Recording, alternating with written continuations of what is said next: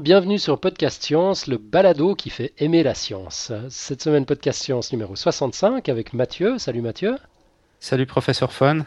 Et puis on a la chance d'avoir avec nous euh, Lia, Lia Rousseau. Salut Lia.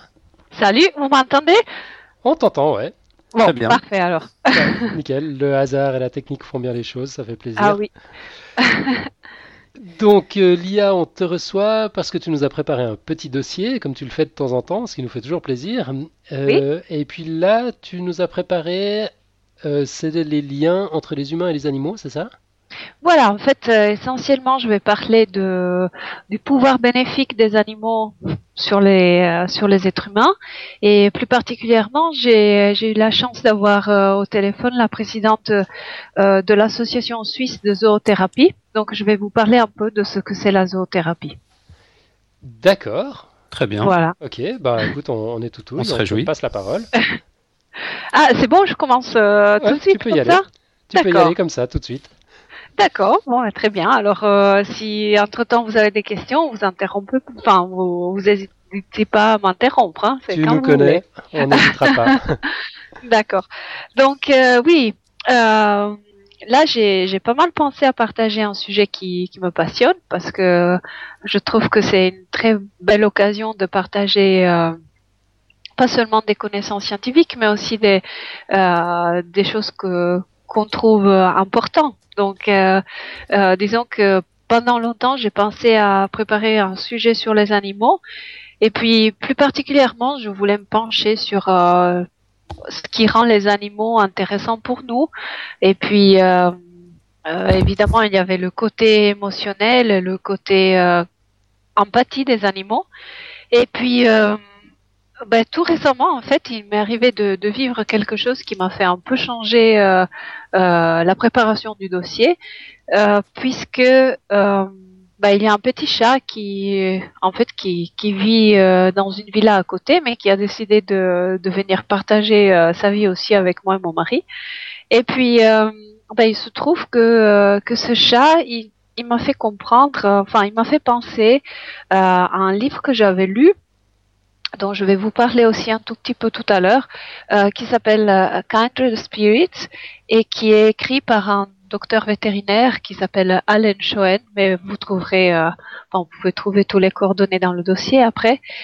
Et puis dans ce livre, en fait, ce, vétérinaire parle euh, des bienfaits des animaux euh, sur les êtres humains, en particulier euh, de, des bienfaits pour la santé humaine.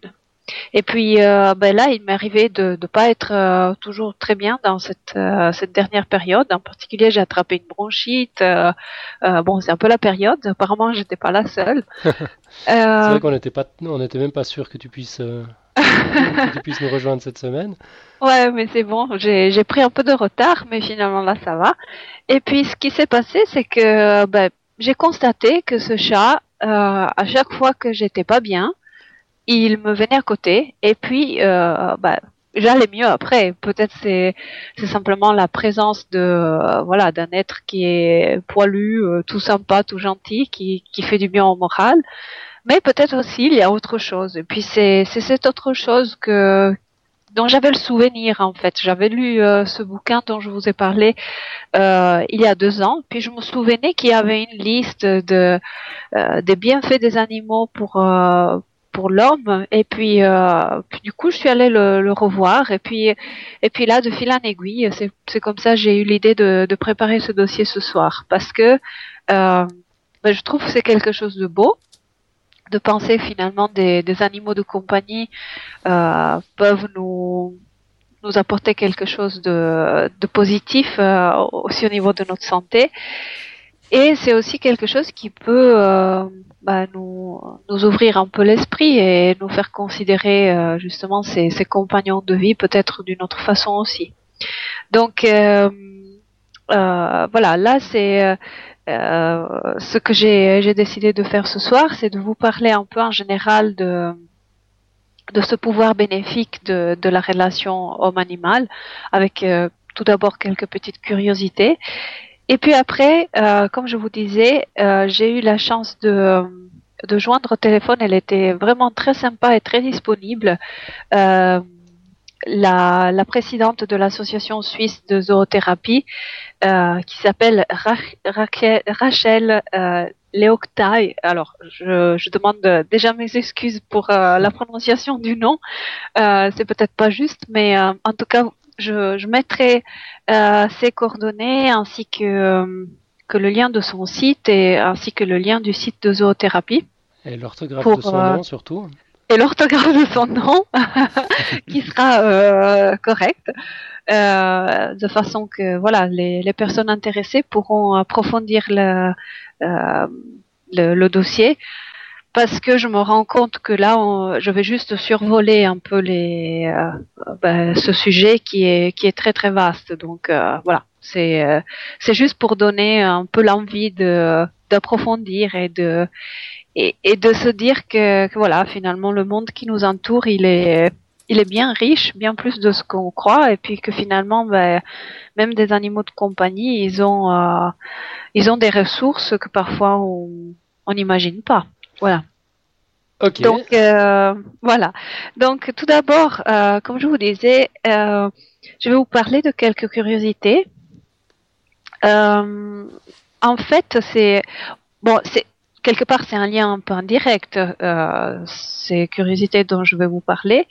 Euh, mais euh, j'ai eu le, enfin, j'ai repensé à certains cours que j'avais eu à l'université, des cours de biologie, où finalement il y avait un professeur qui, qui nous avait raconté que euh, ben, les industries pharmaceutiques, euh, pour trouver des nouveaux médicaments, des, nouveaux principes actifs, souvent euh, aller suivre des groupes d'animaux, en particulier des groupes de, de chimpanzés ou de grands singes, euh, pour voir quel type de plantes euh, ces animaux prenaient euh, dans des euh, euh, dans des situations où ces animaux allaient pas bien. Mm-hmm. Et puis, en effet, il y a, enfin, ils ont découvert il y a plusieurs études qui ont, euh, qui ont découvert ça, euh, que plusieurs groupes d'animaux, plusieurs animaux en fait sont capables de, de cueillir des, des plantes, de manger des plantes particulières euh, lorsque ils vont pas bien. Et puis euh, bah là, juste un exemple euh, pour vous dire une chose que qu'en fait on, on, utilise aussi. Euh, il est fréquent que finalement des, des chimpanzés ou aussi d'autres primates utilisent l'argile euh, ainsi que le euh, charbon de bois pour euh, pour se soigner lorsqu'ils ont des troubles stomacaux et intestinaux. Et puis c'est c'est c'est la même chose qu'on fait nous aussi. Euh, on trouve en pharmacie du charbon activé ou certaines formes d'argile pour des troubles intestinaux et stomacaux. Donc c'est assez, euh, euh, enfin, c'est assez répandu que finalement des euh, des plantes qui peuvent soigner des, des animaux peuvent aussi nous soigner. Les principes actifs peuvent être utiles pour nous aussi. Et il y a donc toute une ben, certains certaines industries, à, ce qu'il paraît, suivent de plus près les, les animaux pour découvrir des, des nouveaux euh, euh, principes actifs dans des, dans des plantes euh, que ces animaux utilisent. D'accord, une forme de... de... C'est pas du biomimétisme là, mais c'est enfin c'est un mimétisme du comportement des animaux. Oui, bon après euh, il y a tout un débat sur le fait que les animaux euh, sachent ou pas, euh, enfin aient conscience de ce qu'ils font. Ouais, ouais, parce que j'ai vu euh, pas mal de discussions sur euh, sur le web où en fait on se demande si les animaux ils utilisent ces plantes comme nous on utilise des médicaments ou pas. Mais euh, ce qu'il en est, c'est que l'observation des scientifiques est que voilà en cas de, de, problème, certains animaux sont capables de de choisir des choses à manger plutôt que d'autres. Mhm. Puis finalement, l'alimentation, même pour nous, si on y réfléchit un tout petit peu, c'est la première forme de, de médicament qu'on peut euh, absorber. Euh, finalement, avec l'alimentation, on, on, peut euh, garder une bonne santé, on peut euh, soigner certains ou soigner c'est peut-être un grand mot, mais en tout cas améliorer certaines formes inflammatoires ou donc finalement que les animaux mangent certaines choses plutôt que d'autres selon leur état de santé, euh, bah, c'est euh, Ça fait sens, oui. Et puis finalement, nous, oui, on peut imiter ce comportement quelque part. Mais je pense qu'instinctivement, euh, on le fait déjà. Puis beaucoup de euh, de populations le font encore. Euh, nous, peut-être, on s'est un peu éloigné de tout ça, mais je pense que ça fait aussi partie de, de l'être humain comme D'ailleurs, faut pas oublier qu'on est des animaux aussi, hein. scientifiquement parlant. Là, c'est vrai que, pour simplifier, euh, pour simplifier le dossier, j'ai, j'utilise, euh, je parle de monde animal et monde humain, mais, mais c'est vrai que scientifiquement parlant, c'est pas correct. On est, euh, biologiquement, on est, on est des animaux. on est des animaux, voilà. Donc, peut-être cela explique aussi la euh, cette empathie finalement qu'il y a avec les animaux parce que voilà on fait partie du on fait partie du même monde on est euh, on n'est pas si différent que ça en fait mhm. mais bon ça c'est c'est d'autres discussions aussi euh, en fait j'ai trouvé euh, pendant que je préparais ce dossier euh, un petit article de Muriel Toussaint euh, qui parle des animaux thérapeutes. Et puis je trouvais que c'était assez sympa parce que elle aussi, elle commence euh, euh, son article en parlant comme ça des de ces animaux qui peuvent se soigner. Et puis en fait, elle parle de de l'asticothérapie que je trouvais intéressant à mentionner ici. Asticothérapie. Asticothérapie, oui, en fait, c'est ça s'appelle aussi larvothérapie. En fait, c'est un, un, soin qui est apporté, euh, ça c'est la définition que j'ai prise sur Wikipédia, hein, euh, désigne le soin euh, apporté à une plaie de tissu mou par les asticots ah de la bouche verte, voilà, des larves. Et puis euh, ça c'est euh, dans son article, donc euh, Muriel Toussaint, euh, elle parle de, de, de l'asticothérapie, elle parle aussi d'autre chose pour montrer le, tous les pouvoirs finalement bénéfiques du monde animal. Donc j'ai trouvé euh, ça. Euh, enfin moi j'avais commencé mon dossier un peu de la même façon. Mhm. Donc euh, quand j'ai trouvé cet article, j'ai pensé de le citer parce que finalement c'est une lecture aussi intéressante. Je dirais pas toutes les choses qu'elle a dit. Donc pour les gens intéressants, ben, il y a aussi le lien du de l'article. Formidable. Et puis donc du coup voilà là par exemple le site. Oui? Excuse-moi. Donc là, tu vas un peu expliquer ce que c'est la sticothérapie ou tu... Oui, oui, oui. ah, d'accord, d'accord. En fait, c'est euh, bon, les définitions, elles sont sur Wikipédia. C'est, euh, je, je, mettrai le lien aussi. Euh, disons que c'est une, euh, ouais, c'est une thérapie qui, qui a été qui, était connue aussi euh, dans l'ancien Égypte, puis elle a été reprise dans des périodes de guerre. Et puis là, depuis 2004, c'est euh, que ce soit aux États-Unis, puis même en France, c'est euh, utilisé. Bien sûr, on utilise des larves stériles, et puis on les utilise que sur certains euh, tissus euh, qui sont nécrosés et qui peuvent pas être soignés différemment. Mais à ce qui paraît, c'est euh, c'est une méthode qui qui marche bien, euh, puis puis voilà, qui est qui est bien utilisée. Mhm. C'est un peu une de ces méthodes euh, qui viennent euh, aussi, euh, enfin, qui retournent un peu, pas à la mode, mais qui retournent à, être utilisées aussi en substitution de certaines thérapies antibiotiques, d'après ce que j'ai vu. vous savez, il y a toute cette discussion que, que les antibiotiques, bah voilà, on en a fait peut-être un, on les a utilisés beaucoup trop, et puis, puis peut-être des euh, des thérapies comme ça peuvent euh, petit à petit euh, réduire la l'utilisation d'antibiotiques dans certains cas. Donc, voilà. Donc, du coup, elles reviennent un peu à la, enfin, elles sont à nouveau étudiées et utilisées surtout. Et puis, euh, puis voilà, je trouvais que c'était euh, euh, dans, dans son article, Muriel Tussin euh, parle aussi des euh, de certaines fourmis qu'on utilise pour détecter le diabète parce qu'elles sont capables de détecter le, le, niveau de sucre dans le sang. Puis je trouvais ça assez intéressant de, de, se dire que, que voilà finalement la, la, découverte du monde animal et végétal parce que aussi euh, chez les plantes il y a des choses euh, vraiment étonnantes qui se passent, bah, finalement nous réserve euh, énormément de surprises, énormément de, de, découvertes et aussi euh, un pouvoir finalement pour euh, pour être mieux nous-mêmes. Donc euh, mm. c'est vrai que si on, on s'approche d'une bonne façon de, du monde animal et végétal, ben c'est c'est d'une richesse formidable. Donc euh, euh donc on peut on ne peut que découvrir des, des bienfaits pour nous et et puis ben voilà aussi pour j'espère un retour pour pour le monde qui nous entoure. Mais voilà, ça c'était ma petite introduction au niveau des curiosités de.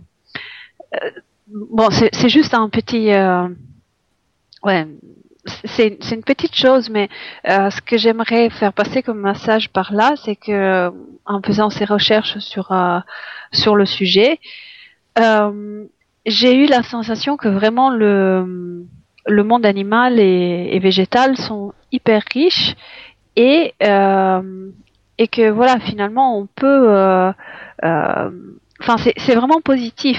Si si on se rend compte qu'on fait partie de ce monde si on apprend à le respecter un peu et et, et qu'on apprend à le connaître on peut en tirer vraiment des euh, beaucoup de positivité pour nous donc je trouve que c'est euh, passer ce message, c'est un peu une base pour euh, ce que je vais continuer à dire maintenant, qui est plus euh, ciblé sur la zoothérapie. Ok, je crois que le message est passé. Voilà. Donc, donc voilà. La, mon idée, quand j'ai commencé à, à m'intéresser à la zoothérapie, c'était une idée un peu naïve finalement. C'est-à-dire que comme je vous disais tout à l'heure, il y a eu ce chat qui qui m'a offert euh, un peu ses soins entre guillemets, euh, c'est-à-dire qu'avec sa présence et ses voilà ces, ces petits euh, euh ces petits câlins, ces petits moments de douceur dans des moments où moi j'étais pas forcément très bien, il m'a aidé. Et puis c'est là que j'ai commencé à, à penser à, à ces animaux thérapeutes. Euh, et je me suis dit, mais où, où ça en est la science, où ça en est euh, l'utilisation aussi de ces animaux euh, dans les thérapies.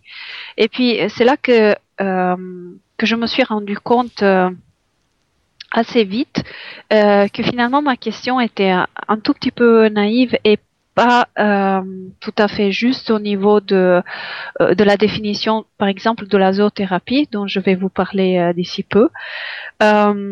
Ce qui n'enlève pas que, que finalement, euh, voilà, les, les, chats, les chiens qui, qui, peuvent partager notre, notre, ou aussi les lapins euh, ont un effet euh, bénéfique sur nous.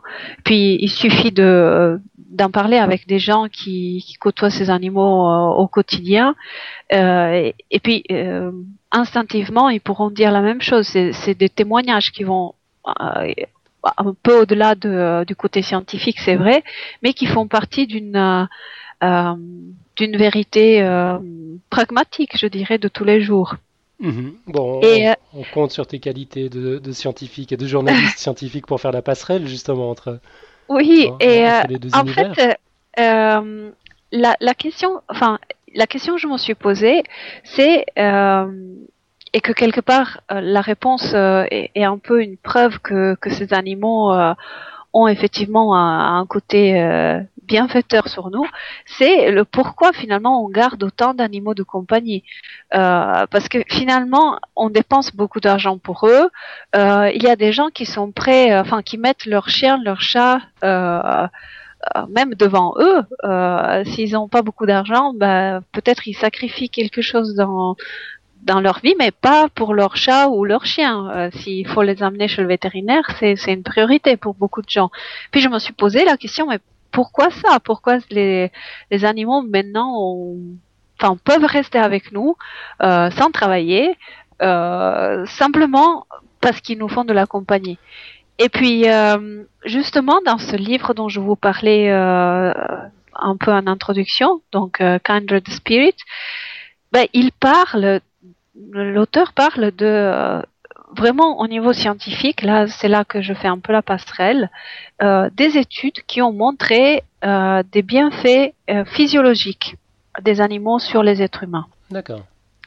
Alors là, la, par exemple, la, présidente de l'association de zoothérapie m'a dit que euh, les études scientifiques sur les ces, ces interactions euh, entre les, les, animaux et les êtres humains euh, ont commencé, euh, enfin, sur les animaux et la santé des êtres humains, ont, ont démarré vraiment dans les années 90, mhm. suite à une étude qui a montré que des personnes qui ont eu un accident cardiaque ben, finalement avaient un pourcentage de survie beaucoup plus grande lorsqu'elles partageaient leur vie avec un animal domestique.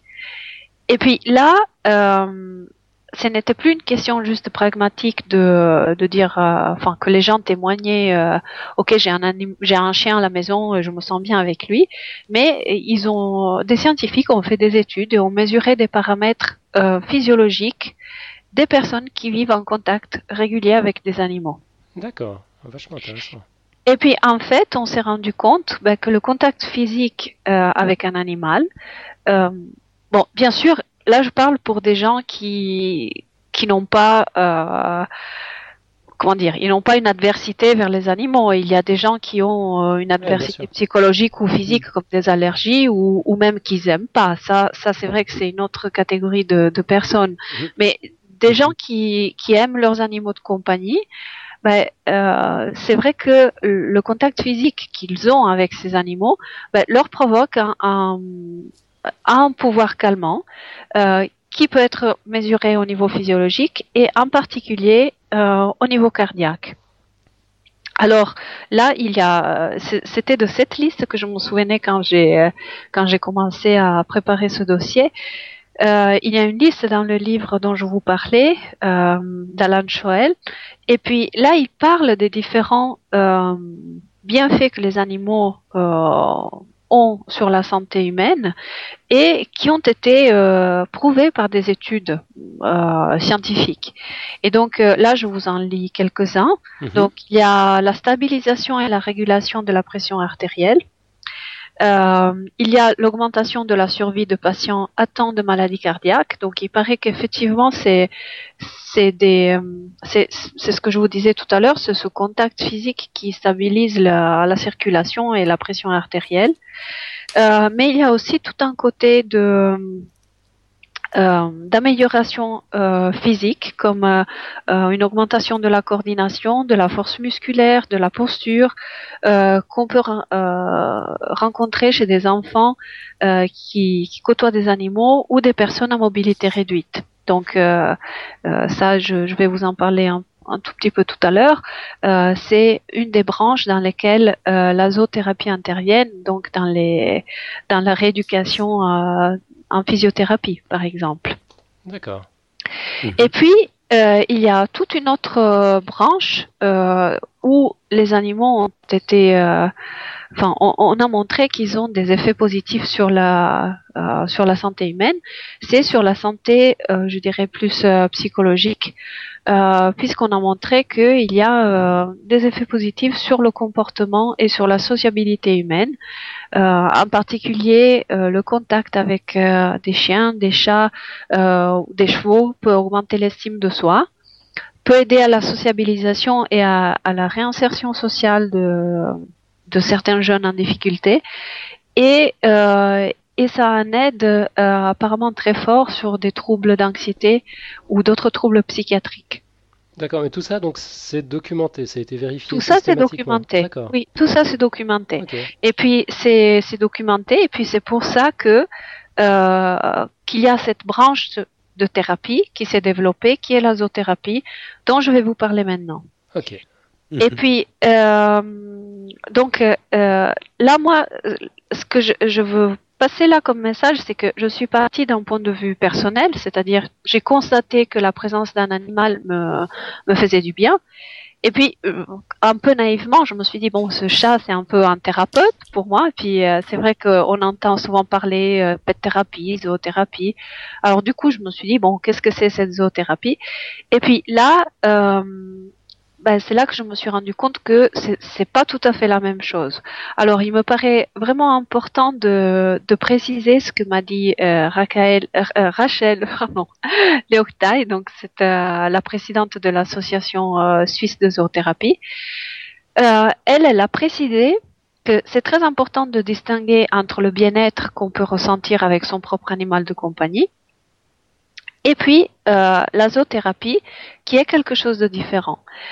En effet, euh, quand on parle de zoothérapie, on peut aussi parler de intervention assistée par l'animal, c'est-à-dire que une zoothérapie, ça reste une thérapie. C'est-à-dire que c'est il y a des, euh, des thérapeutes, donc des êtres humains, euh, qui peuvent être des psychologues, des pédagogues, des médecins, des, des physiothérapeutes, euh, etc., euh, qui mettent en place une thérapie à l'aide d'un animal. Donc, euh, quelque part, là, ça démystifie un peu ce, ce côté que j'avais moi-même euh, en moi, c'est-à-dire de dire que mon animal est un thérapeute. la zoothérapie, c'est pas ça. Voilà. La zoothérapie, c'est, une thérapie euh, qui se fait à l'aide d'un animal. Bon, ça n'enlève pas que, euh, en tant que propriétaire d'animaux, enfin de détenteur d'animal, on puisse euh, ressentir un bien-être avec son propre animal de compagnie. Ça, c'est, ça n'enlève rien à ça. Mais la zoothérapie, c'est quelque chose de différent. C'est vraiment une branche euh, de la thérapie.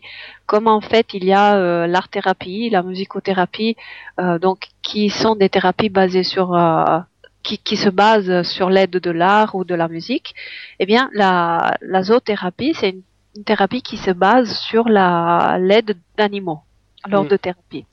D'accord, mais euh, là, je, je, je, te, je te challenge un peu. Euh, oui. Tout ce qui est art thérapie et tous ces trucs-là, il y, y, y a, des gens à qui ça fait beaucoup de bien, c'est incontestable, euh, mais il n'y a, y a, pas de fondement scientifique sérieux derrière, ces trucs-là. Ça commence à venir en fait. Hein. Alors là, je, je me suis pas hum, documentée sur ça, donc je je veux pas dire des choses euh, plus que d'autres, mais euh, je connais euh, des gens qui euh, étudient dans l'art thérapie et puis ça commence à devenir très sérieux. C'est pas des bien sûr il y a des charla charlatans partout. Euh, comme dans la zoothérapie d'ailleurs, euh, mais c'est des c'est reconnu comme des thérapies. Euh, reconnu, est-ce que reconnu par qui? Est-ce bah, que c'est remboursé exemple, par, euh, par, par, par, les assurances ou, les, ou la sécurité alors, sociale? Alors, je, je sais pas, je peux pas parler de l'art-thérapie, de la musicothérapie ici en Suisse, parce que je connais pas la situation. Mm -hmm. Là, euh, pour ce qui concerne la zoothérapie, euh, par exemple, elle est, elle est bien reconnue euh, dans les pays anglo-saxons. Et en Suisse, ça commence à venir. Par exemple, cette euh, euh, personne que j'ai que j'ai eu au téléphone, euh, la présidente de l'association suisse de zoothérapie, elle elle intervient régulièrement à l'hôpital de Genève dans l'unité de psycho de psychiatrie et donc c'est quelque chose qui est accepté dans une structure médicalisée et puis c'est mm -hmm. c'est reconnu comme valable. Je veux dire c'est c'est pas juste voilà je sais pas quelque chose de euh, folklorique euh, autour de la médecine. Ça, euh, dans, je vous disais, aux États-Unis, au Canada, il y a de plus en plus de centres de zoothérapie, mais il y a aussi de plus en plus d'hôpitaux qui qui s'appuient sur la zoothérapie comme comme thérapie, enfin comme type de thérapie. Donc d'ailleurs, j'ai, je vais mettre quelques liens sur YouTube Okay. qui, euh, qui parle de la zoothérapie dans d'autres pays aussi. C'est des petites vidéos où on peut voir euh, justement la zoothérapie dans des hôpitaux. Donc euh, maintenant, je ne sais pas au niveau de, de la sécurité sociale si c'est remboursé, si c'est pas remboursé. ça, c'est des questions plus technique. Euh, bon, en Suisse, il y a un certain nombre de médecines alternatives euh, voilà. encore ouais. considérées comme douteuses par la science qui sont remboursées, euh, ouais, donc, remboursées par les ouais, assurances maladie. Il y a même l'homéopathie à partir de l'année prochaine qui sera à nouveau remboursée en Suisse, alors qu'à ce mmh. jour, il n'y a aucune étude qui a pu démontrer une efficacité supérieure au placebo. C'est pas nécessairement un critère, un, un critère non plus. Bon, enfin bon, ok, c'était. T'as affaire à des sceptiques. Hein. On va, on va te challenger comme ça jusqu'à la fin du dossier. Je, ah, je le sens. Mais... Euh, non, mais je reviendrai peut-être moi un petit peu à la fin du dossier, mais moi qui ai un animal de compagnie, un chien, euh, moi j'ai aussi des choses à dire là-dessus, euh, sans, sans, avoir des fondements purement, purement scientifiques, et en tout cas deux trois, deux, trois choses quand même assez qui vont un peu dans le sens de ce que dit Lia, quoi. Dans la relation que j'ai avec mon chien en tout cas. D'accord, moi j'ai que des ados, hein, je peux vous dire. bon bref. Ouais, donc, euh, donc voilà, en fait, lié à, à ce que tu m'as demandé, finalement, si est-ce que la zoothérapie c'est quand même quelque chose de sérieux ou c'est folklorique? Eh bien, euh, en discutant avec la présidente de l'association suisse de zoothérapie, euh, je me suis rendu compte que c'est quand même quelque chose qui a des fondements euh, sérieux. Euh, dans le sens que euh, elle a vraiment beaucoup insisté sur le fait que pour devenir zoothérapeute, il faut être d'abord thérapeute. C'est-à-dire qu'il faut appartenir euh, aux, professionnels de la santé. Il faut être euh, physiothérapeute, il faut être médecin, il faut être infirmier, psychologue, pédagogue, peu importe, mais il faut avoir une formation de thérapeute. Euh, c'est-à-dire que lorsque on va avec un chien apparemment voir une personne qui, qui a une maladie mentale, bien, il faut d'abord avoir des, des connaissances euh, sur la psychologie humaine, sur la psychiatrie. Puis c'est pas euh, juste parce qu'on a un chien qu'on connaît zoothérapeute. Et elle, elle a beaucoup insisté sur ça parce qu'apparemment il y a beaucoup de de pseudo-zoothérapeutes, donc qui, qui se disent euh, voilà, je fais du bien aux autres humains parce que j'ai mon chien qui, qui va et qui fait quelques câlins. Apparemment, c'est beaucoup plus complexe que ça et c'est il y a toute la relation euh, entre le thérapeute et l'animal euh, utilisé pour la thérapie qui doit être gérée et vraiment soignée et approfondie. Mmh. Mmh. Et euh, en particulier, elle, euh, elle me, elle expliquait que les animaux qui participent à la zoothérapie euh, peuvent pas travailler euh, plus de, de 4 heures par semaine, par exemple, parce qu'ils ont besoin de, de récupérer. Euh, comme c'est, des, ben, des, des, animaux qui sont capables d'empathie et de sentir les êtres humains, et puis moi, je, je pense quand on a l'habitude d'être avec des chiens ou des chats, bon, on se rend compte que c'est euh, qu'ils peuvent lire beaucoup beaucoup de choses de nous. Et puis si on est très stressé, bah ils le sentent. Et puis parfois ils sont pas bien parce que euh, ils partagent euh, nos émotions, un peu comme d'autres êtres humains qui sont à côté de nous. Bah si on est tout le temps mal à l'aise, ils vont être mal à l'aise aussi. Mmh. Et puis euh, du coup, ben, ces chiens ou ces chats ou lapins, enfin les, les, animaux qui sont utilisés dans la dans la zoothérapie, euh, ils doivent être protégés aussi. Donc ils doivent pas faire plus de de, de 4 heures par semaine de, de thérapie. Euh, si le, le, thérapeute sent que son animal euh, euh, il va pas très bien, il doit le laisser aller se reposer et récupérer parce qu'apparemment c'est quelque chose qui est qui peut être aussi fatigant pour l'animal. C'est pas anodin, c'est c'est pas quelque chose de comme ça de de tout simple, mais il faut vraiment que le thérapeute apprenne à à connaître et gérer son animal. Okay. Euh, et puis de plus, ben, il faut que les animaux ils aient certains critères, euh, je dirais, de compatibilité avec ce métier. Euh, bien sûr, si, si on a un chien euh, qui est trop agressif, ça va pas jouer. Euh, donc, euh, il faut vraiment que les chiens aient une éducation particulière, un bon caractère, et puis surtout que le que le thérapeute il sache gérer son animal. Par exemple, un chien qui est un peu timide euh, bah, il pourra très bien aller euh, avec certains types de, de personnes qui, qui, ont besoin de développer certains côtés de leur personnalité. Donc c'est, euh, enfin, en discutant avec euh, avec cette dame, je me suis rendu compte que la, la zoothérapie c'est quelque chose qui est qui est vraiment très complexe et qui, si c'est bien fait, c'est très sérieux, euh, comme euh, toute thérapie. Je veux dire, c'est pas c'est pas quelque chose qu'on peut jeter en l'air et euh, et, et dire qu'on fait de la zoothérapie comme ça. C'est euh, d'abord il faut être thérapeute et puis il y a tout le côté de l'animal que qu'on utilise euh, entre guillemets pour la thérapie qu'il faut apprendre à connaître, qu'il faut suivre et qu'il faut qu'il faut respecter avant tout. Mmh. Mmh. Donc ce que je vous disais tout à l'heure, c'est que en Suisse la zoothérapie ben, fait partie des, des, thérapies utilisées dans les dans les hôpitaux. Et en particulier, euh, la, cette dame, elle me disait qu'elle qu'elle va régulièrement avec son chien Max, euh, qu'on peut voir en fait les photos aussi sur le site, donc dont vous trouverez les liens. Euh, elle va régulièrement avec son chien à l'hôpital de Genève dans l'unité de psychiatrie. Euh, elle a aussi un cabinet où euh, elle travaille avec deux chats Et euh, elle me disait que euh, donc dans des pays anglo-saxons, euh, c'est beaucoup plus développé. Puis malgré, euh, par exemple aux États-Unis, il y ait cette euh, peur des, des microbes un peu à outrance, ben finalement les, les animaux sont très bien acceptés dans les hôpitaux.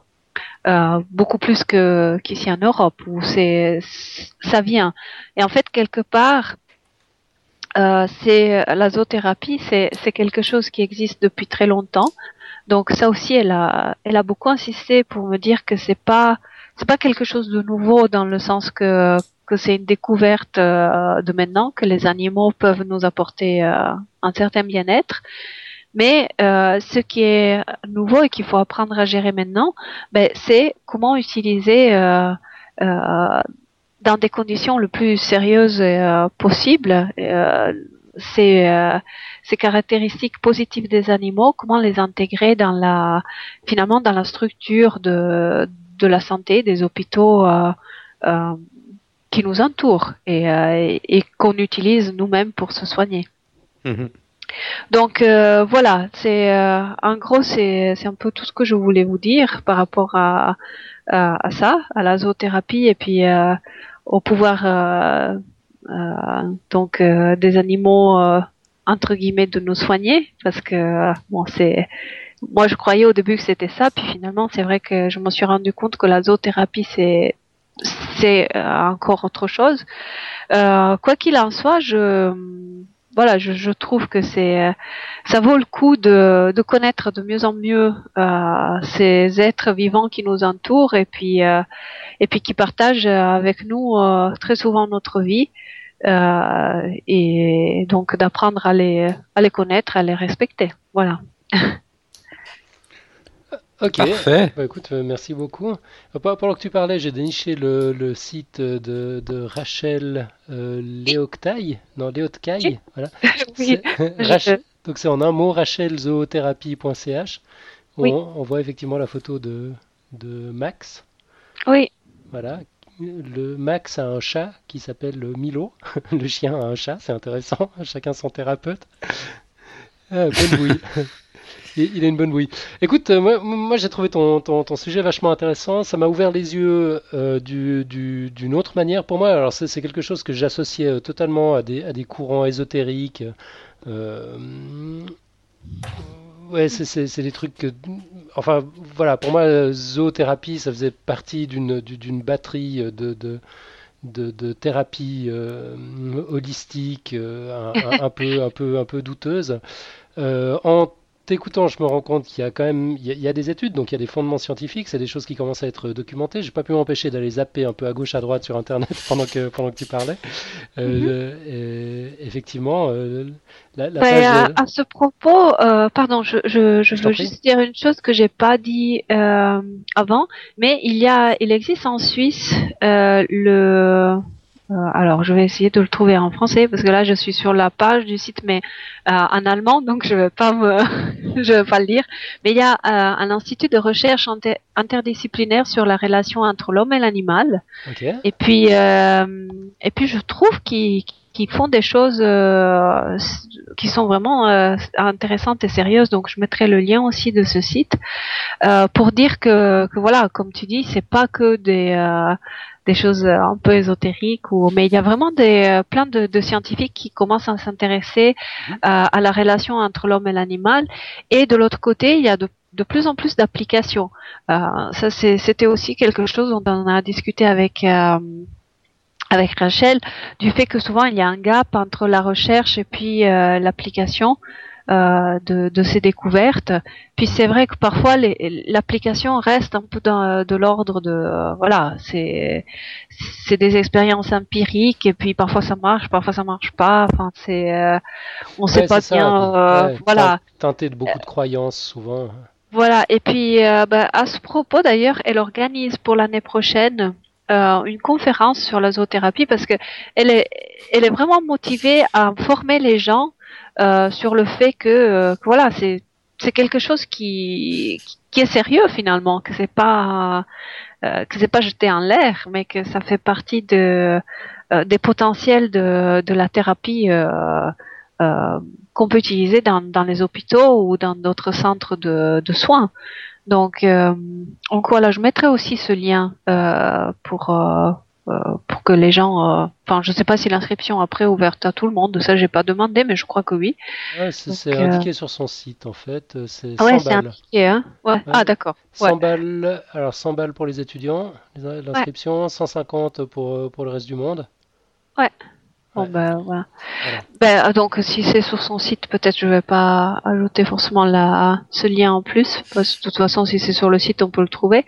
Mais voilà, Bon, je mettrai par contre le site, euh, le lien de donc ce que je vous disais de l'institut euh, euh, de recherche interdisciplinaire sur la relation entre l'homme et l'animal, parce que je trouvais il y a plein d'informations intéressantes et, mhm. c'est voilà ça, ça m'a l'air bien scientifique aussi. Donc bah, en allant farfouiller encore une fois pendant que tu parlais, je suis tombé sur le concept d'anthropozoologie.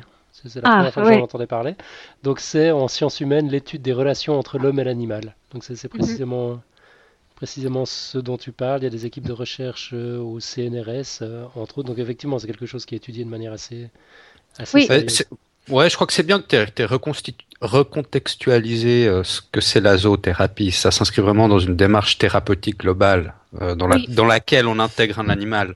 Voilà. pas seulement un animal qui est là pour aider quelqu'un, ça, ça s'intègre dans une démarche beaucoup plus globale. Voilà. Ça, c'est le message, je crois, le, le plus important, euh, je dirais, pour garder le sujet d'une façon euh, euh, avec les pieds, oui, terre à terre. Hein, bien sur terre, là où on aime les avoir, même si on est ouvert d'esprit. Voilà, c'est l'autre côté que j'aimerais que, que ce dossier ait suscité, cette mhm. ouverture d'esprit. C'est ouais. Oui, tu disais? Oui, euh, euh, j'ai un ami qui travaille dans dans le monde animal, on va dire ça comme ça. Enfin non, pour pour la nourriture pour les animaux. Et il m'avait dit une fois euh, que euh, justement il y a des thérapies qui se faisaient avec les chiens pour les enfants qui ont des problèmes. Oui. Et que l'avantage, en tout cas dans le cas du, du, chien, et je pense des animaux en général, le gros avantage qu'ils ont sur les hommes, c'est qu'ils c'est qu'ils ne jugent pas les animaux. Ah oui, oui. Et ça, c'est très important finalement aussi pour les enfants qui ont des problèmes d'avoir d'avoir quelqu'un de proche mais qui ne juge pas. Mais euh, sur ce livre euh, donc, dont je vous parlais, il y, a, il y a plein de témoignages comme ça de, de gens qui ont, euh, qui ont eu des animaux et puis qui, qui témoignent de ça, de, de, de ce non-jugement de l'animal qui est un aide extraordinaire.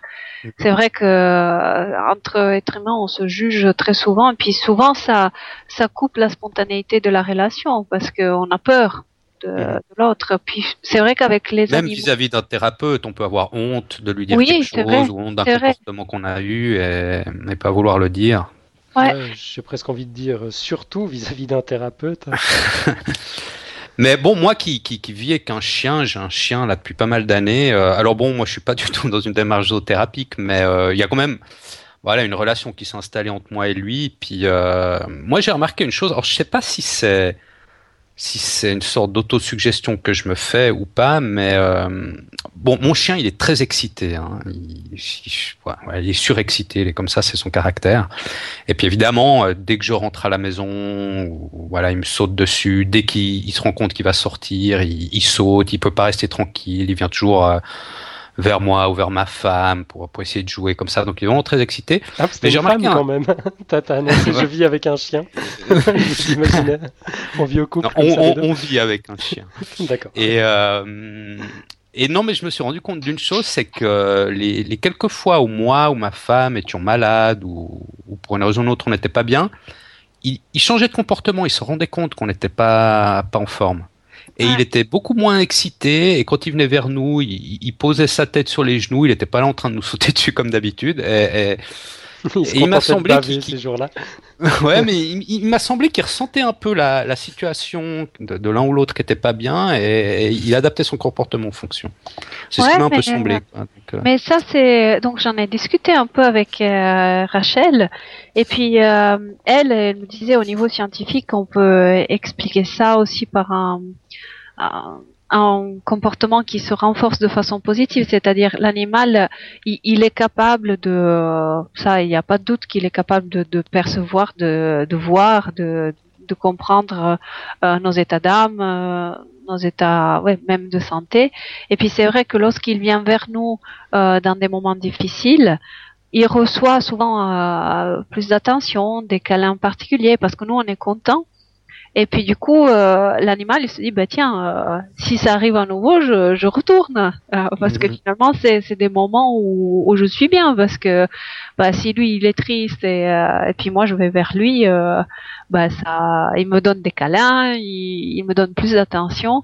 Donc c'est c'est aussi une sorte de de renforcement positif du comportement de l'animal. Enfin, c'est une explication un peu qui enlève un peu de un peu du charme et du mystère un peu de, la relation. Ouais. et euh, c'est vrai que j'en ai discuté avec Rachel et elle m'a parlé de ça. Alors peut-être moi je traduis pas exactement euh, sa pensée, mais en tout cas c'est ce que j'ai compris de ce qu'on s'est dit. Euh, de ce côté que bon, au niveau scientifique, on peut l'expliquer un peu comme ça, comme une sorte de comportement qui se renforce de l'animal. Euh, mhm. Ceci dit, après elle me disait euh, que des témoignages comme ça, il y en a beaucoup. moi, j'en ai lu tout plein, donc dans ce livre dont je vous parlais. et et je pense aussi que les animaux, ils ont une sensibilité, une générosité parfois, mais ça c'est mon point de vue, il n'y a rien de, de scientifique là-dedans, c'est une constatation personnelle. Mais c'est vrai, je trouve il y a une générosité, une, euh, une empathie qui se met en place euh, chez les animaux. C'est parfois c'est c'est extraordinaire. Donc euh, mhm. euh, bon là j'ai. Enfin empathie, c'est probablement pas le bon mot, non? Parce que ça suppose, enfin l'empathie au sens au, au, sens où, on l'entend en général dans le langage populaire, c'est la, la, capacité à se mettre dans les baskets de l'autre, ce qui suppose quand même un certain niveau de conscience, et ça suppose même euh, la, la, la, théorie de l'esprit, ce dont on sait que oh, ça n'existe pas chez les animaux. Si? Alors là, je je veux pas rentrer, euh, enfin je je peux pas rentrer dans, les détails comme ça parce que je sais pas. C'est c'est des euh, c'est une terminologie que euh, que je connais pas suffisamment, mais euh, ce qu'on enfin ce qu'elle me disait Rachel par téléphone, c'est que parce que d'abord on a parlé des émotions par exemple, mhm. et puis elle m'a dit que qu'au niveau du développement du cerveau, ben, chez les mammifères, ils ont un cerveau qui est pratiquement comme le nôtre. Donc donc c'est les mêmes zones qui s'activent en réponse aux mêmes aux, aux mêmes Voilà, c'est au niveau de la de ce qu'ils ressentent et, euh, et de ce que des émotions qu'ils ont. Euh, apparemment, c'est c'est très proche parce que mhm. le cerveau il est il est fait un peu de la même façon. Donc euh, d'une façon scientifique bah c'est voilà. Après peut-être que j'utilise le terme empathie d'une façon impropre. Ça ça il faudrait vérifier. Je peux je peux pas dire moi je l'utilise dans le sens que l'animal à mon avis, il est capable de, de voir euh, certains signes de nous, enfin beaucoup plus de ce qu'on croit d'ailleurs, et puis euh, d'adapter son comportement par rapport à ce qu'il voit de nous. Donc euh, quelque part, euh, quand je parle d'empathie, je, je parle d'une d'un partage de d'émotions, de, de mhm. sentiments, parce mhm. que mhm. s'il est capable de s'adapter par rapport à ce que nous on ressent où on est euh, comme état d'âme à ce moment-là, ben, c'est que voilà, il, il est euh, il est lié, donc euh, et qu'il il peut le voir, il peut le sentir, et puis il peut s'adapter à son, son comportement à nous. Donc moi c'est ça que j'appelle l'empathie, mais c'est vrai que c'est peut-être impropre dans un contexte purement scientifique, il faudrait vérifier ça, enfin de, de neuro, neurobiologie, euh, neurosciences, ça je je m'en souviens plus, j'avoue. Bon, les, les chiens ont non, non, seulement il y, a, il y, a, tout le domaine de la zoothérapie dont tu as parlé aujourd'hui, mais il y a, il y a aussi tout, tout, tout l'aspect d'accompagnement, par exemple les chiens, les chiens pour aveugles. Oui, oui, euh, qui sont super importants, euh, ces chiens. Et alors bon, là, on est plus trop dans une thérapie, on est plus dans une démarche d'accompagnement, mais euh, c'est quand même incroyable aussi ce qu'ils arrivent à faire les chiens avec les oui, Oui, non, ils ont des, des capacités extraordinaires. Ça, c'est vrai que c'est des, enfin, comme je disais, leur cerveau, il est similaire au nôtre, il a quand même des différences. Puis ils ont des, capacités, ben, par exemple, la, capacité de détecter la pensée de l'autre, euh, quelque part, c'est un peu plus développé. Euh, d'après ce que j'ai vu, moi, j'ai fait des cours euh, d'éducateur canin. Et puis, d'après ce que j'ai vu, c'est presque plus développé chez les chiens que chez les êtres humains, parce que eux, ils, utilisent pratiquement que le langage corporel, et ça, ils le maîtrisent. Donc, euh, en nous regardant même de loin, ils savent. Tu veux dire, ils peuvent anticiper les intentions, les choses comme ça?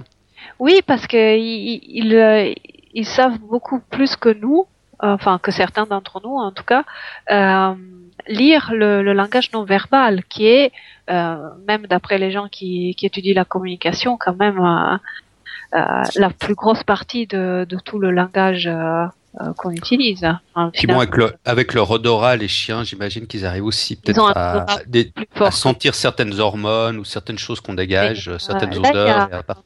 Là, j'en ai pas parlé. C'est vrai que c'est euh, c'est un sujet, je vous ai dit, il est très vaste et on peut on peut parler aussi d'autres choses, mais par exemple, il y a des, des chiens qui sont euh, euh, qui sont utilisés euh, maintenant dans certains hôpitaux pour détecter des, des cancers. Euh, mm. euh, avec l'odorat, bah, ils, ils mm-hmm. peuvent détecter un cancer en phase précoce, par exemple. Donc mm-hmm. ça, c'est aussi des choses qui sont assez bien documentées. Voilà, donc il y a des, euh, des capacités quand même euh, euh, qui sont euh, qu'on connaît pas et qui, qui peuvent être euh, très très impressionnantes pour nous. Euh, qu'on est peut-être habitué à, à penser à ces animaux comme des Enfin, moi, j'ai jamais ouais, avec une vision un peu utilitariste, quoi. C'est vrai. Voilà, comme des êtres un peu inférieurs, on va dire, qui, qui ont moins de capacité ou. Alors que là, les nouvelles découvertes, je dirais, euh, finalement, elles ont tendance à montrer que, que les animaux ont d'autres capacités. Donc, euh, Absolument. Mais si vous voulez un scoop, euh, mon chien détecte le vide. Il détecte le vide. Alors, tu vas nous expliquer ça Genre, tu l'as envoyé dans un collisionneur de particules Non, non, mais un, truc marrant, c'est que quand je le sors, sur le trottoir, il y a un endroit où, bon, y a, je crois qu'il n'y a plus maintenant, mais avant il y avait des travaux, puis ils avaient, ils avaient fait un trou dans le trottoir, puis ils avaient mis une, euh, une plaque en métal sur le trou pour que les gens puissent continuer à marcher. Et, et voilà. Et le, quand, quand je prenais le chien, lui, juste avant la plaque en métal, il la contournait, il voulait pas passer dessus. Comme s'il savait qu'il y avait un, trou dessous, et il avait peur de tomber ou je sais pas. Mais automatiquement, hein, avant, il le contournait. Quoi. Ouais. T'as un chien qui souffre d'acrophobie. Je sais pas.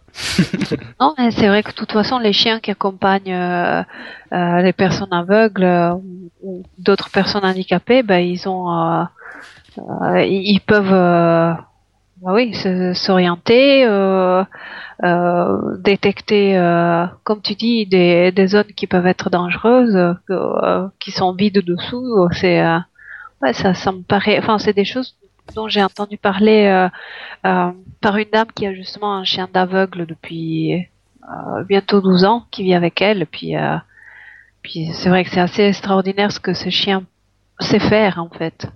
Mais là, pendant que tu disais ça, je, je pensais aussi à un, un reportage que j'avais vu sur internet sur des chiens qui, qui peuvent détecter par exemple des crises d'épilepsie. Enfin, ils peuvent annoncer l'arrivée d'une crise d'épilepsie chez certaines mm. personnes. Euh, donc, euh, je pense que vraiment, c'est il y a plein de, de, capacités qui sont encore inexplorées. Et, mm-hmm. Ok, bah, formidable. Écoute, je pense qu'on va, on, va en rester là pour aujourd'hui.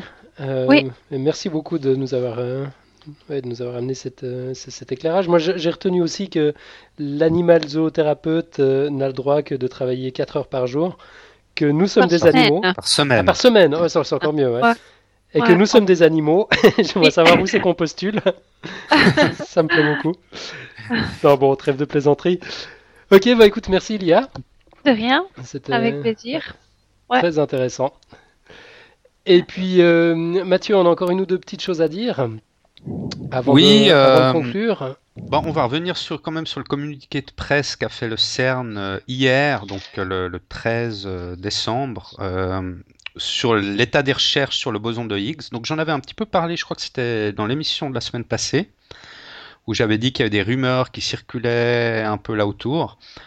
Donc il y a, bien, bel et bien une conférence de presse euh, donc le 13 décembre. Et voilà je vais juste dire en vitesse euh, un peu la situation. Ça reprend un peu ce que j'ai dit la semaine passée.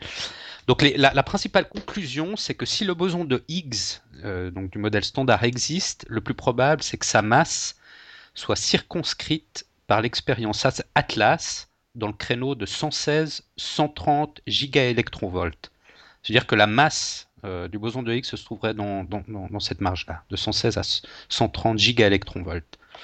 Donc gigaélectronvolt, c'est une unité d'énergie, mais bon, vu que la masse et l'énergie, selon Einstein, euh, euh, l'énergie se transforme en masse et vice versa. Euh, voilà, on peut très bien exprimer en. un petit coup de égal mc carré, paf, on, connaît la masse, c'est ça? Ils expriment ça euh, en, termes énergétiques. Et donc ça, c'est l'Atlas, parce qu'en fait, il y, a deux détecteurs qui ont, permis de, faire des mesures. Il y a l'Atlas, donc lui, lui donne un créneau de 116-130 gigaélectronvolts, et il y a l'expérience du CMS aussi, qui lui a donné un créneau de 115 à 127 gigaélectronvolts. Donc euh, les deux sont proches, 116, 130, 115, 127. Donc en termes techniques, une masse en dehors de l'intervalle 115,5 euh, jusqu'à 131 gigaélectronvolts est exclue à 95%. Ok. Non, attends, mais alors là j'ai un doute. Qu'est-ce que j'ai dit? Non, c'est le contraire. C'est le contraire, ouais. non, non, c'est juste en dehors de cet intervalle. Ah oui, en dehors de cet intervalle, pardon. C'est juste, En dehors de 115,5, 131 gigaélectronvolts, c'est exclu à 95%. 95% pour nos amis français. Voilà. Et Fabiola Gianotti, qui est porte-parole euh, du CERN et qui a collaboré sur euh, l'expérience Atlas, euh, dit, ouvrons les guillemets, nous avons circonscrit la gamme de masse la plus probable pour le boson de Higgs dans un créneau de donc, 116-130 gigaélectronvolts. Et ces dernières semaines, nous avons commencé à observer un singulier excédent d'événements autour de 125 gigaélectronvolts. Ah. Et dans le alors, alors ça c'était pour le détecteur Atlas et dans le détecteur CMS, il y a eu deux signatures sous forme de deux photons partant simultanément dans des sens opposés qui correspondrait à la désintégration d'un boson de Higgs. Euh, et là, on est autour d'une masse de 124 gigaélectronvolts. Donc 125 pour Atlas, 124 pour le CMS. Donc très proche. Alors, la statistique obtenue est cependant encore insuffisante pour clamer une découverte, car au mieux, la marge d'erreur est de, de 3,6 sigma. Donc c'est la manière qu'ils ont pour, euh, pour déterminer, plutôt la marge de confiance, pardon, plus que la marge d'erreur. La marge de confiance est de 3,6 sigma. Mais il faudrait 5 sigma pour être certain de ne pas être en présence d'une simple fluctuation statistique, qui correspondrait à un hasard. Euh, donc, euh, donc voilà. Et euh, donc en résumé, il y a des signes de l'existence du boson de Higgs qui ont été vus dans deux détecteurs différents mais on ne peut exclure qu'il s'agisse de simples fluctuations statistiques à la manière euh, d'un nuage prenant temporairement une forme connue. D'accord? Mhm. Mais dans le cas où ce n'est pas des fluctuations statistiques, euh, ce boson de Higgs se trouverait aux alentours de 124-125 gigaélectronvolts.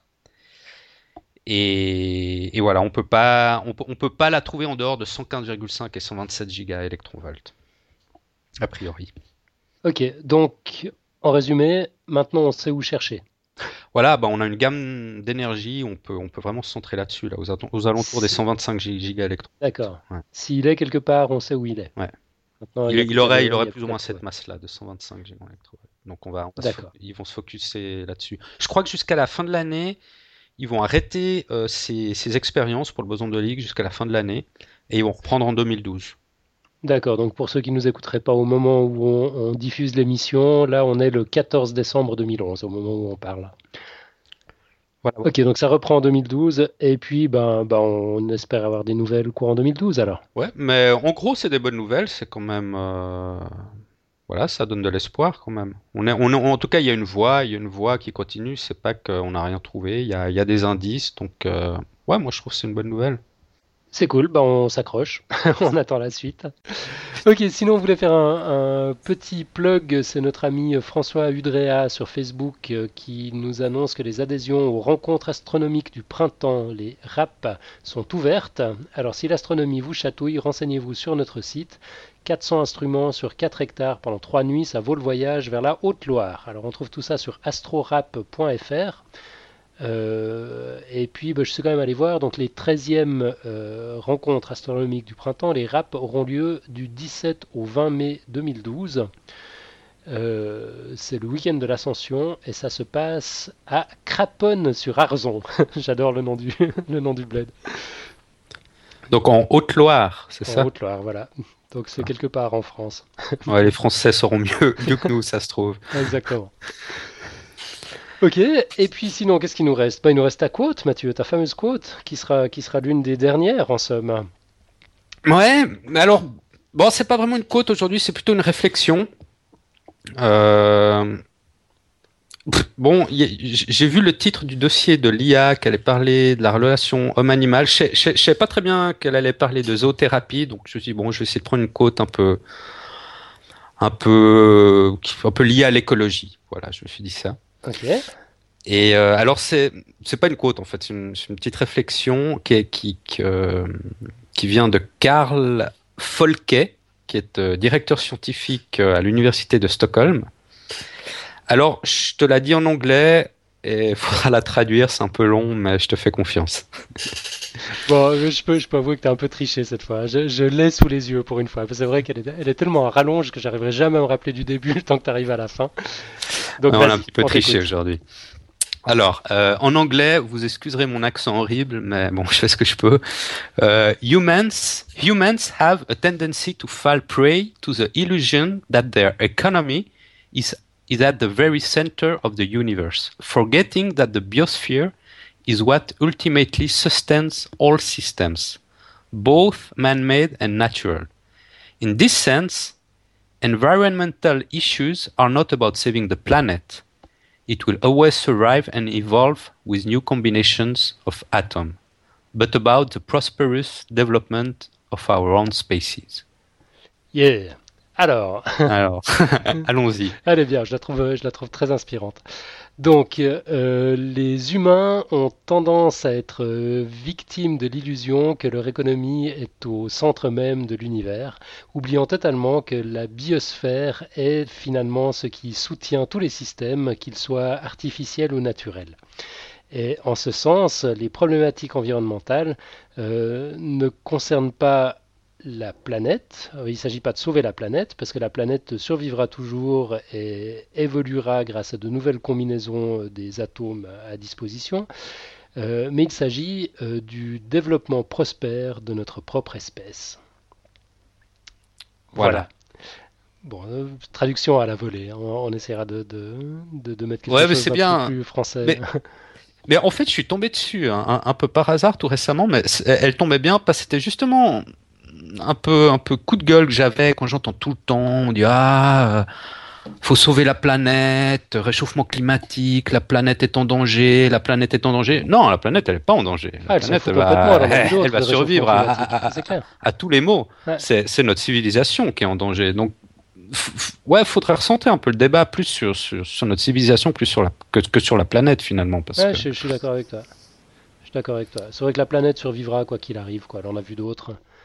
Euh, et puis le, vivant, il a toutes les chances de, rester. Maintenant, ce sera peut-être sous forme de protobactéries pour les 4 prochains milliards d'années, mais n'empêche que la, vie existera. Alors que nous, effectivement, on a besoin de certaines conditions qu'on est en train de foutre en l'air. Euh, et c'est juste, tu as parfaitement raison. C'est ça qui est, qui est en jeu aujourd'hui et qu'on est en train de qu'on est en train de bousiller. Ouais, parce qu'en plus, bon, je sais pas, je sais pas dans quelle mesure euh, il y a vraiment un impact psychologique, mais j'ai un peu l'impression que quand on dit oui, il faut sauver la planète, on, on se sent pas directement concerné. On dit oui, c'est la planète, c'est voilà, c'est une planète, c'est quelque chose sur lequel on vit, mais c'est pas nous-mêmes. Alors que c'est l'inverse, c'est justement nous-mêmes qui sommes en danger. C'est pas la planète. Tu vois? Ouais, non, c'est vrai, c'est vrai. Bon, je pense qu'on fait référence au fait que la, planète, c'est elle qui nous supporte, c'est elle qui, qui, fournit l'environnement dans lequel on peut se développer, puis qu'on n'en connaît pas d'autres aujourd'hui qui soient capables de, de, fournir le même environnement. Donc, en sauvant la planète, on se sauve, telle qu'elle existe aujourd'hui, enfin dans son dans, dans, dans ses, j'allais dire ses settings, ses, réglages, sa, configuration actuelle, euh, c'est ça qu'il s'agit de sauver si on veut sauver l'espèce humaine. Mhm. Mais c'est un raccourci, un raccourci. C'est un raccourci, ouais. Et c'est vrai, il, doit être un peu déresponsabilisant quelque part. Mhm, exactement. c'est vrai qu'on entend de plus en plus ces, jours à cause de de, la crise partout en Europe que les problématiques environnementales de développement durable, etc., sont reléguées au second plan parce qu'il faut d'abord qu'on règle la crise. Euh, je, pense qu'il s'agit fondamentalement du, du, même problème avec des échéances très différentes quoi, pour, pour, pour l'humanité, avec un impact, un impact très différent aussi. Là, on est dans une vision très court terme. c'est vrai que c'est l'urgence du moment, mais en même temps, si on pense, si on pense espèce, survie de l'espèce, génération future, c'est quand même parce qu'on a des ancêtres qu'on est là et on est probablement là pour être les ancêtres des générations suivantes, s'il faut chercher un sens à tout ça, bah, on, aura quand même du boulot. heureusement finalement qu'on est mortel et puis qu'on ne sera pas là dans quelques milliers d'années quand il faudra, justifier ce que, notre génération a fait pour, les suivantes. On est quand même des, des, méchants parasites. Hein. Enfin bon. Ouais. Sans doute gros débat, gros débat. Sans doute matière à gros débat. Lia, on va pas le régler aujourd'hui. Oui, oui, je suis avec vous, je vous, entends. J'ai arrêté un instant le micro parce que je, je toussais, mais euh, oui, euh, j'ai suivi votre discussion. C'est. Euh, ça, ça t'inspire cette, cette réflexion de Mathieu? Oui, elle est. Je trouve elle est, elle est très jolie. Ça. Ouais, je la partage en grande partie. C'est. En tout cas, c'est un peu mon ressenti aussi. Puis c'est vrai que voilà, on, on place souvent le problème euh, un peu loin de nous. Mhm. Et comme ça, ça nous donne euh, un peu l'excuse de, de s'en occuper après. c'est vrai que si on dit, bah voilà, il faut sauver la planète, c'est un peu loin de tout et oui, ça nous concerne, mais sans nous concerner, alors que finalement, c'est euh, peut-être il faut une prise de conscience que, que finalement nos vies dans la quotidiennité, c'est c'est pas non plus le bonheur absolu que ça pourrait aller mieux et puis commencer de, à vivre mieux jour le jour. Puis là, euh, là on se rendrait compte que qu'il y a plein de choses qu'on peut faire pour euh, pour améliorer nos vies et du coup améliorer aussi euh, la vie de de ceux qui nous entourent. Mais mais c'est vrai qu'on a tendance à à mettre ces problèmes écologiques un peu voilà, on les étiquette comme des problèmes écologiques donc voilà, finalement, ça nous, euh, ils sont loin de nos vies quotidiennes, alors que non, ils font partie de, de ce que nous sommes. Et ce que tu dis, c'est, ce que tu dis, Alan, c'est, euh, euh, voilà, on est mortel, on sera pas là dans, dans quelques milliers d'années, mais c'est vrai que les conséquences de ce qu'on est en train de faire, elles seront là. Donc, ah, sûr, ça c'est. Ouais. ça, ça, demande beaucoup de prise de conscience. C'est pas facile non plus d'être humain. Je, pense qu'il faudrait commencer par changer le vocabulaire qu'on emploie justement et, arrêter de dire sauvons la planète, mais plutôt euh, préservons euh, nos générations futures. Ouais, c'est vrai, c'est vrai. On devrait pas parler d'environnement non plus, mais parler d'écosystème plutôt. Mhm. Euh, enfin non, je, développerai ça une autre fois, mais c'est un sujet qui me tient à cœur aussi. Ok, bah, on, va en rester là pour cette fois. Mathieu, on se retrouve la semaine prochaine. Ce sera ton dernier dossier. Mhm. C'est terrible. Ça, ça, ça, non, ce ne sera pas le dernier. Ça, me le cœur de dire ça. Ce sera ton dernier dossier dans cette, cette configuration-là, cette formule-là. Voilà. Voilà. Et le dernier de l'année, on va dire. Et le dernier de l'année de surcroît. Euh, bon, ceci dit, la, la, relève est là. On a une nouvelle génération qui, qui trépigne, qui est bourrée d'idées. On aura, on aura des tas de surprises l'année prochaine. On parle même de live. Ouais, j'ai euh, vu, j'ai vu, ouais, qu'il y avait un peu de discussion là autour. Absolument absolument. Euh, donc on va s'entraîner un, petit peu, puis on, fera quelques annonces la, semaine prochaine sur le sujet une fois qu'on est sûr de la direction qu'on va prendre.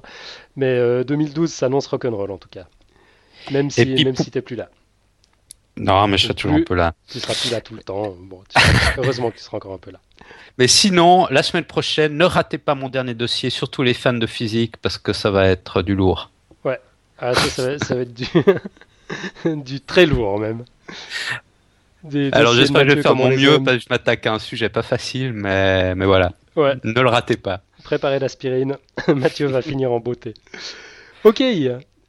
Bon, On se retrouve alors la semaine prochaine. Et d'ici là, tout bon. À bientôt. À bientôt. Ciao, ciao. À bientôt. Ciao.